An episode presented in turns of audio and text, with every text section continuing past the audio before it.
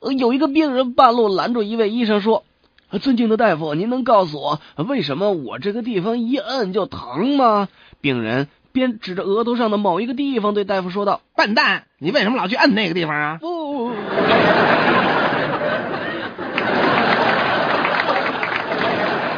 下面的笑话讲的是一位病人刚刚爬到三楼就上气不接下气了，推开门气喘吁吁的说：“大夫，快给我检查检查，我怎么喘的这么厉害，心跳剧烈，才爬上三层楼就累成这样了？您您说我可怎么办呢？”哦，你要经常锻炼，不要抽烟喝酒，另外还要配一副眼镜。你换换换眼镜为什么？嗯，医生在二楼，我是一位律师。干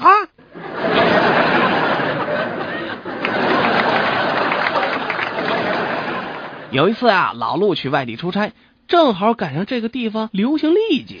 刚刚住进招待所没一会儿，就有两个担架员敲开了老陆的房门。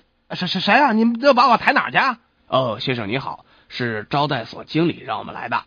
他说您一定是得了痢疾，因为刚住进招待所一会儿，您已经去厕所十二次了。老陆就对担架员说：“嗯，我是去了十二次厕所，嗯，但是有十一次都被别人占着呢。啊，这还憋死我！”